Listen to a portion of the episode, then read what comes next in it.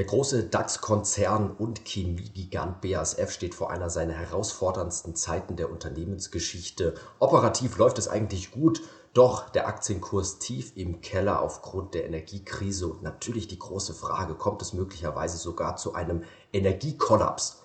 Mein Name ist Paul Petzelberger, das ist der YouTube-Kanal der SDK Schutzgemeinschaft der Kapitalanleger und heute wieder mit eingeschaltet Andreas Schmidt, Vorstandsmitglied auch bei der SDK. Hallo Andreas und vielleicht direkt die Frage, wie geht es denn derzeit BASF? Ja, hallo Paul, herzlich willkommen miteinander.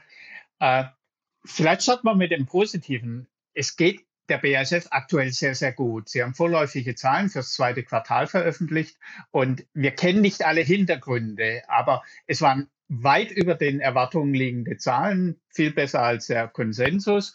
Und wir haben ein paar Punkte, wo wir erkennen können, was ist denn so gut gelaufen. Und das eine ist zum Beispiel, BASF ist ein Dollargewinner. Äh, und das wurde in der Vergangenheit und wird immer häufig unterschätzt, wie stark der Dollar reinschlägt. Also da haben sie wahrscheinlich auch im laufenden Jahr weiterhin eine positive Entwicklung. Das Zweite, was auch unterschätzt wurde, ist, sie sind ein Ölgewinner. Natürlich verlieren sie auf dem Öl, weil sie viel einsetzen, aber sie haben eine Art natürlichen Hedge über die Wintershall DEA-Beteiligung und äh, da äh, können sie das Beteiligungsergebnis einbuchen. Das ist höher als erwartet äh, gewesen und wird auch, es steht ja eventuellen Börsengang an und wird natürlich dann auch auf die Bewertung der äh, dann möglichen Erlöse aus dem Börsengang äh, Einfluss haben und von daher positiv jetzt aktuell wirken, einen kleinen Hedge sein und äh, sich auch weiterhin äh, in Zukunft vielleicht ein höheres ähm, ja, IPO-Erlös bekommen können, was da äh, möglich ist bei der Wintersaldea. Und der dritte Punkt, und das ist für mich das wirklich Entscheidende, äh, sie konnten die Preise erhöhen. Äh, die Volumen waren vermutlich so halbwegs stabil, vielleicht leicht steigend noch, aber sie konnten die Preise erhöhen. Und Paul, wir haben uns öfters unterhalten, was ist in dieser Inflationszeit ganz wichtig? Eine super starke Marktstellung, damit ich Preise erhöhen kann. Und das hat BASF machen können, andere Chemieunternehmen auch. Die Nachfrage ist nach wie vor sehr hoch. Und von daher ist es eigentlich ein strategisches Zeichen, dass BASF mit dem aktuellen Geschäft sehr gut positioniert ist. Und von der Börse, gut, das hat vielleicht nicht so viel geholfen, aber sie haben Aktienrückkaufprogramm gemacht, äh, äh, ungefähr 1,2 Milliarden bisher zurückgekauft von drei Milliarden. Äh, sie fühlen sich noch sicher genug, das Geld dort auch auszugeben und nicht jetzt äh, auf Vorrat zu bunkern und zu sparen. Und das sollte am Ergebnis pro Aktie ein bisschen eine kleine positiven Effekt äh, haben, wenn wir dann die endgültigen Zahlen sehen. Jetzt haben wir natürlich eine enorme Diskrepanz. Wir blenden mal den Aktienkurs ein und sehen da Kurse knapp über 40 Euro. Das ist das Corona-Tief, also da, wo ähm, wirklich im Crash alle davon ausgegangen sind oder der Kapitalmarkt davon ausgegangen ist, dass die ganze Weltwirtschaft in eine tiefe Rezession, Depression aufgrund der Lockdowns rutscht. Davor stand der Kurs zuletzt, ich habe es jetzt noch mal geschaut, 2012 knapp über 40 Euro, sogar damit einen guten Abstand, eher 2009, 2010. Also der Aktienkurs tief im Keller. Du hast das gute zweite Quartal angesprochen, ein Gewinn nach Steuern von über 2 Milliarden Euro. Im ersten Quartal hatten wir auch schon 1,2 Milliarden Euro in dem Dreh. Also wenn man das hochrechnen würde, dann kommen wir hier bei BASF bei einem sehr niedrigen, irgendwo mittleren, einstelligen KGV raus. Aber jetzt sind wir natürlich bei der Energiekrise, bei der großen Frage. Andreas, vielleicht kannst du dazu ein bisschen was erzählen. Wie ist der aktuelle Stand hier? Ja, vielleicht der erste Punkt, und das hängt ja zusammen, Energiekrise und Rezessionsgefahr.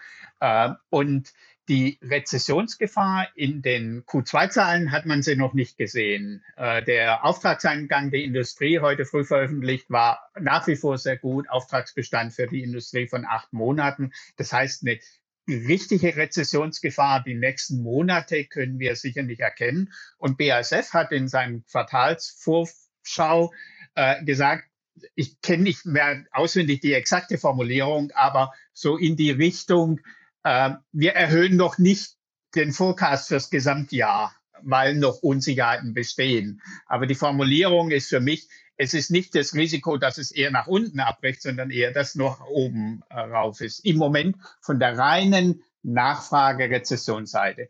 Und dann bleibt natürlich als negativen Wolke über allem, und das erklärt vielleicht auch den Kurs und vielleicht nochmal einen Punkt, äh, wenn BASF nur halbwegs äh, die Dividende von 3,40 Euro äh, wiederzahlt oder 3 Euro oder 2,50, dann haben wir auch eine Dividendenrendite, die zwischen 5 und 10 Prozent liegt irgendwo bei aktuellen Kursen. Also auch äh, eigentlich sehr nieder. Und das liegt natürlich an der Angst vor der Energiekrise. Äh, wie wirkt sich das aus?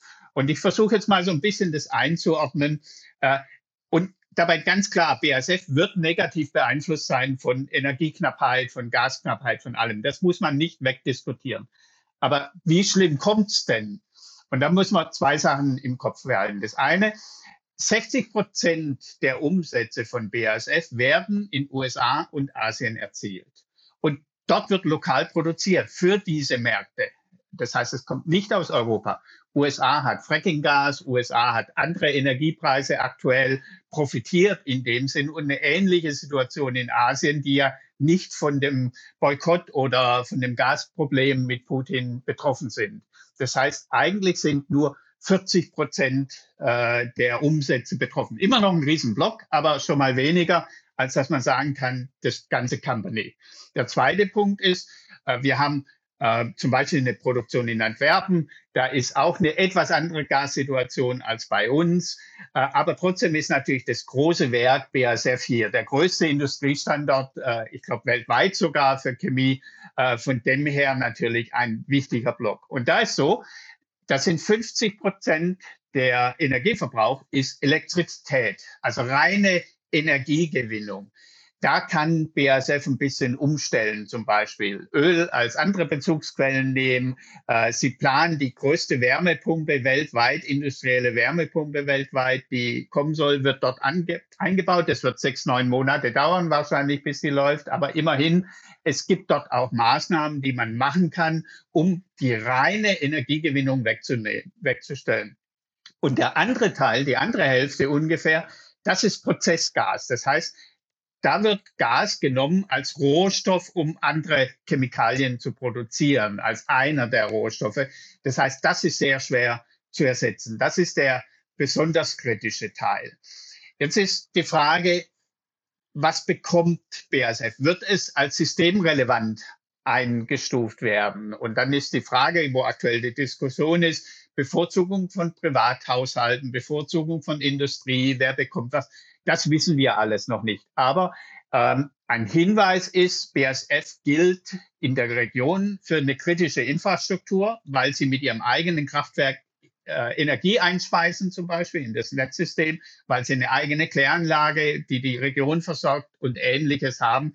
Das heißt, da ist vielleicht schon ein Hinweis, abgesehen von den Produkten, Chemie ist notwendig für ein System. Man kann, braucht für alles Mögliche, angefangen von Pharma bis hin zu äh, Produktion von Lebensmitteln und Ähnlichem, brauchen wir Chemieprodukte zur Verpackung und allem. Das heißt, ich glaube nicht, dass BASF komplett runtergefahren würde. Das ist vielleicht diese Message. Aber natürlich sind diese 50 Prozent, die dann noch übrig bleiben, äh, da besteht ein Risiko. Und da gibt es auch Belastungen dafür. Jetzt kann man aber sagen, und das ist, glaube ich, eine andere Situation als in Corona oder in ähnlichen Situationen. Es kommt nicht unerwartet. Die, speziell das Wirtschaftsministerium macht im Moment ja sehr, sehr viel und hat eine relativ klare Kommunikation über die Gaswarnstufen. Das heißt, jedes Unternehmen weiß, es kommt auf uns etwas zu. Es wird eine Belastung geben und es wird auch kommuniziert, wie diese Belastung aussehen könnte. Niemand weiß, wird diese Woche Nord Stream 1 abgestellt oder nicht, dauerhaft abgestellt oder nicht. Wie läuft das weiter? Ja, aber es ist, äh, man, die Industrie ist in ständigem Kontakt über diese Gaswarnstufen und Covestro zum Beispiel hat ja vor ein paar Tagen berichtet, sie machen was, ohne detailliert zu werden wir können sicher sein, BASF macht auch etwas, ohne genau zu wissen, was tatsächlich kommt.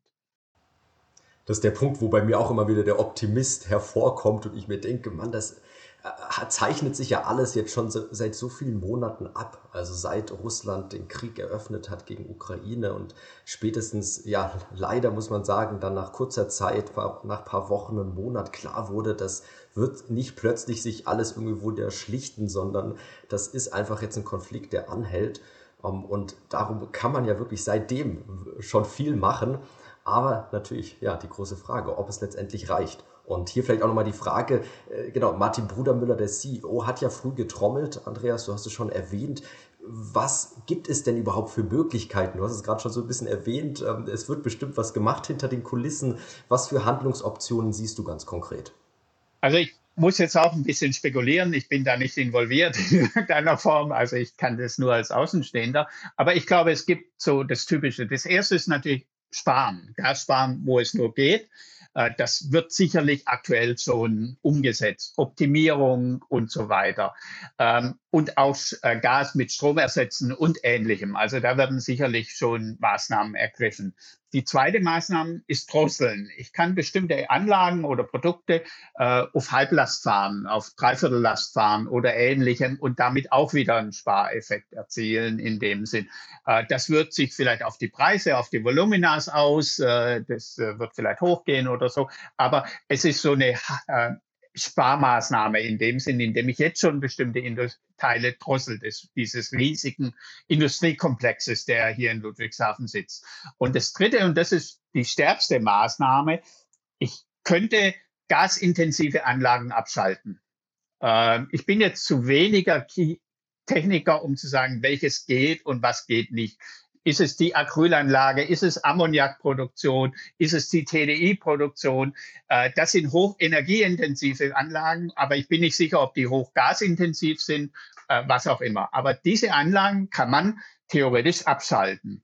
Und dann muss man natürlich versuchen, das Material zu ersetzen. Für die Kunden, aber auch für die eigenen Prozessschritte im eigenen Werk. Und das ist eine logistische Herausforderung. Das heißt, ich kann vielleicht mit Anlagen, die in Antwerpen sitzen oder in USA sitzen oder in Asien sitzen, mir das Material besorgen. Ich kann es vielleicht fremd einkaufen.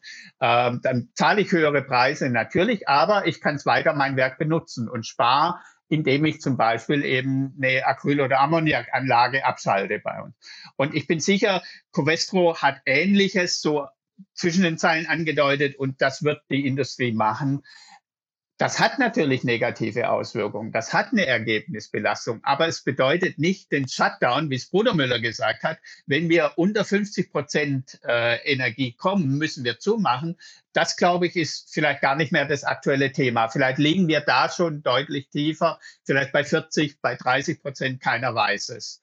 Und was auch ist, und das bringt mich so ein bisschen zu der Börsenbewertung, wo du gesagt hast, natürlich keiner weiß, wie es aussieht, aber es wird mein Bauchgefühl sagt, die Börse geht davon aus, dieser Energiestillstand wird zwei Jahre dauern. Aber in der Realität reden wir doch nur, Anführungszeichen nur, über, einen, über den Winter. Wir müssen über diesen Winter kommen, weil danach haben wir LNG-Terminals, wir haben andere Quellen, die wir besorgen. Danach gehen wir laut Wirtschaftsministerium im Gas auf eine Autarkie von Russland aus. Das heißt, dann haben wir Norwegen, äh, und andere Quellen, Kasachstan und ähnliches. Das heißt, die Börse sieht irgendwo, alles bleibt, wird zu, äh, wird äh, geschlossen und hat einen Einfluss für ein, zwei Jahre. Und meine, mein Standpunkt ist, es wird ein Einfluss für fünf, sechs, acht Monate, fünf, sechs Monate sein, nicht mal so lange. Davon haben wir Reserven, vielleicht zwei Monaten, davon dämpfen wir etwas ab. Und dann gibt es nicht diese Desaster-Situation, wo im Moment gespielt wird. Äh, das ist vielleicht äh, die, die Message, äh, ähm, dass es eben vielleicht nicht ganz so schlimm ist, wie es heute die Börse einpreist. Aber natürlich wird es eine Belastung geben. Und die Frage ist auch, wie stark entwickelt sich daraus eine Rezession, die dann wieder auf das Kundennachfrageverhalten hat. Ähm, das muss man dann sehen. Andreas, vielen Dank. Ich denke, wir können sagen, wir bleiben dran bei der SDK. Wir haben ja schon mehrere Videos zu BASF veröffentlicht, auch jüngst zu Juniper, Energiekrise, auch viele Videos für Privatanleger im Umgang mit ADRs, russischen ADRs, GDRs. Also hier natürlich nochmal die Einladung. Wir freuen uns, wenn ihr unseren Kanal abonniert, dem Video einen Like gebt. Andreas, an dich nochmal großes Dankeschön fürs heutige Update. Bitteschön und allen eine gute Zeit. Dankeschön. Jetzt habe ich bereits einige Videos erwähnt und weiß gar nicht, worauf ich hinweisen soll. Also hier vielleicht nochmal Juniper, Energiekrise. Ich denke gerade auch ganz spannend, wo natürlich auch die Frage ist, was für Schockwellen auf den ganzen Markt kann es dort geben. Und natürlich bei unseren vielen Videos rund um russische ADRs, GDRs gerne vorbeischauen. Natürlich auch bei den ganzen Videos auf unserem Kanal. Vielen Dank und bis zum nächsten Mal.